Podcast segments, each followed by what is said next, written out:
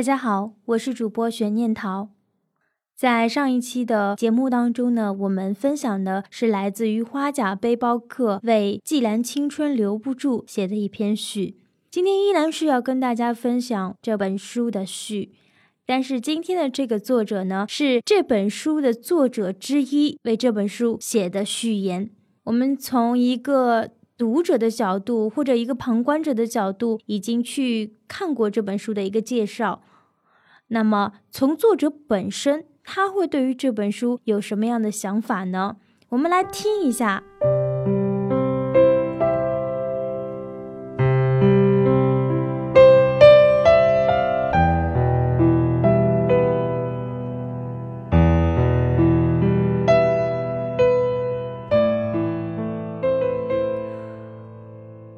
要评选豆瓣最不靠谱小组，休学辞职去旅行必然名列前茅。这个成立了五年的小组成员已接近十九万之众。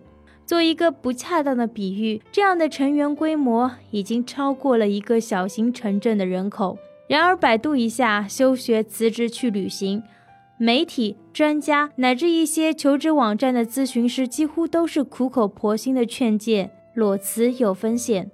旅行需谨慎。小组的创始者伊朗曾在2012年通过媒体解释过辞职旅行的意义，却几乎成了活靶子，几乎每次都以争吵收场。就连他的家人也不以为然，说他在节目里被人骂得很丢脸。在父母眼里，按部就班的生活、稳定的工作和收入、结婚生子才是正经事儿。旅行算什么正经事儿？还休学辞职去旅行？一边是无数年轻人用脚投票，前赴后继出发；一边是父母、媒体和社会的不理解。或许这样的矛盾，才最终促使出版这本书的想法。事实上，出版的初衷并不是煽动大家去辞职旅行，而是从小组中已经出发的人中挑选了六个生活背景各异、经历各异、普通但鲜活的人生样本拿出来，告诉大家，在人生这张答卷上，旅行是不是正经事儿？在人生这张答卷上，旅行是不是正经事儿？没有标准答案。事实上，现实的生活如此缺乏想象空间。如果不是因为旅行，我们甚至不知道我们想要的生活是什么。我们这一代人没有出生在物质生活匮乏的年代，小时候生活温饱，独生子女多，受父母宠爱，没有挨饿受冻的经历。但是在长大成人、真正走向社会的时候，却遭受了巨大的物质挫折和精神困扰。物价飞涨，房价飞涨，各种成功学和价值观漫天飞舞。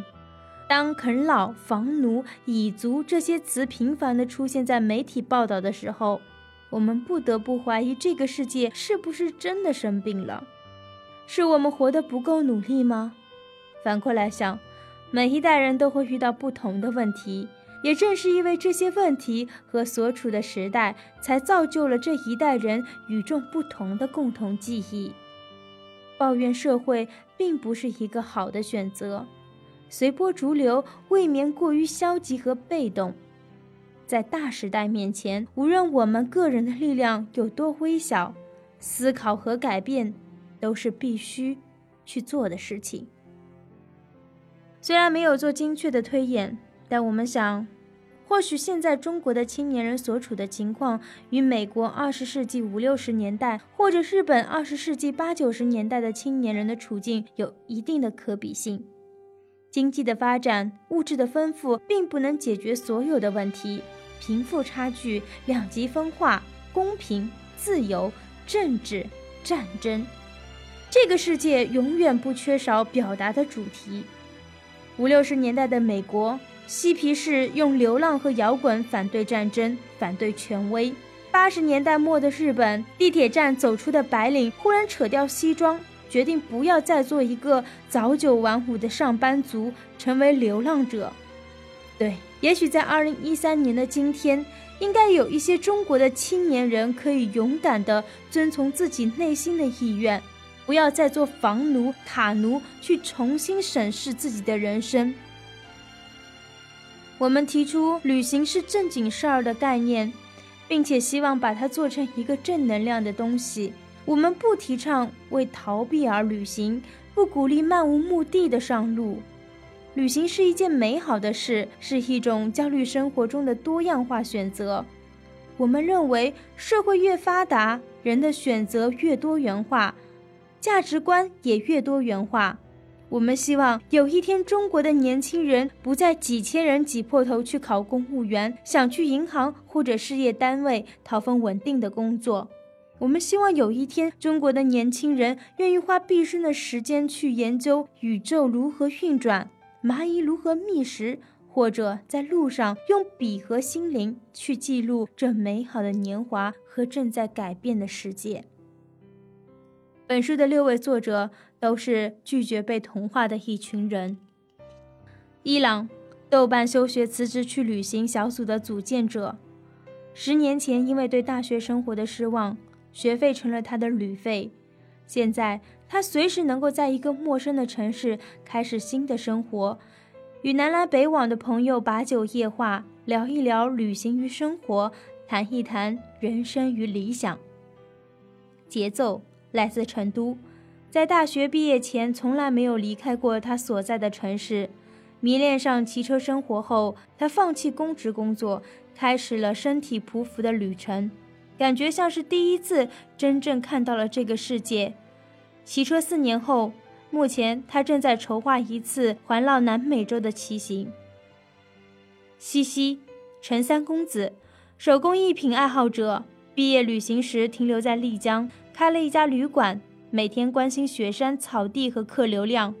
他说：“如果不是因为旅居生活，三年后的今天，他可能和大学同学一样，在北京或者广州的出版社做一个朝九晚五的白领工作，每天关心空气质量、交通情况和绩效考核。”蚊子，二十三岁开始他的间隔年。他可以在北京 CBD 某投行办公室跟一帮沃顿、斯坦福或者哈佛 MBA 打交道，也可以把自己关到酒店里为 4A 公司写文案，写到流鼻血。而现在他直爽，抽着香烟，喝着啤酒，说走就走，同路上结识的朋友谈论着自由和梦想。左青侯，先北漂，后沪漂。执迷于古老的舞台表演艺术，从业于前卫的互联网行业。如果不是因为旅行，他可能还停止在七年前父亲遭遇车祸的阴影中，止足不前。他在旅行中开始关注传统文化、信仰和宗教的问题，不为救赎什么，而是因为明白了自己想要什么。大象。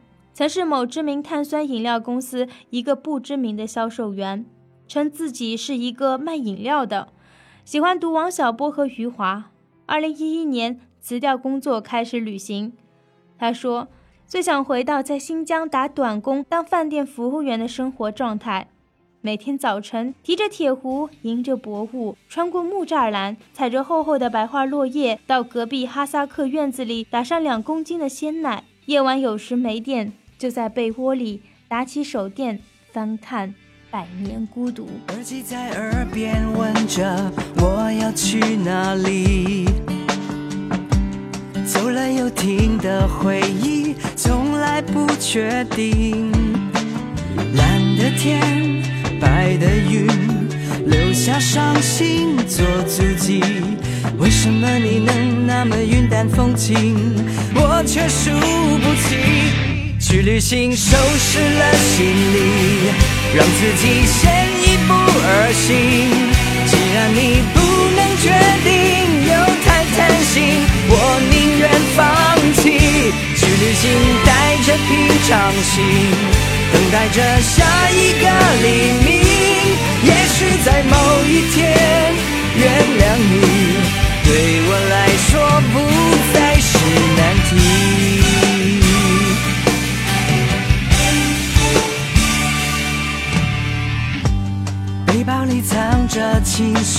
有空在这里。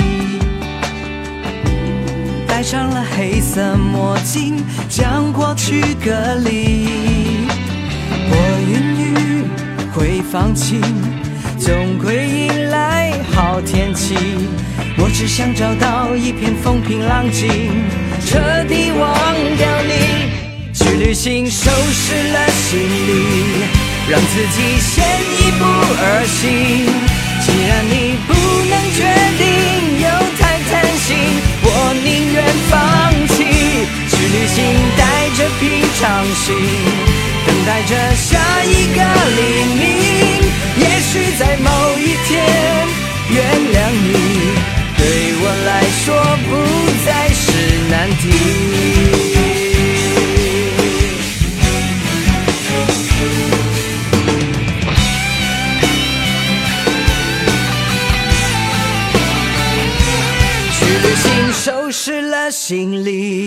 让自己先一步而行既然你不能决定又太贪心我宁愿放弃去旅行带着平常心等待着下一个黎明也许在某一天原谅你对我来说不再是难题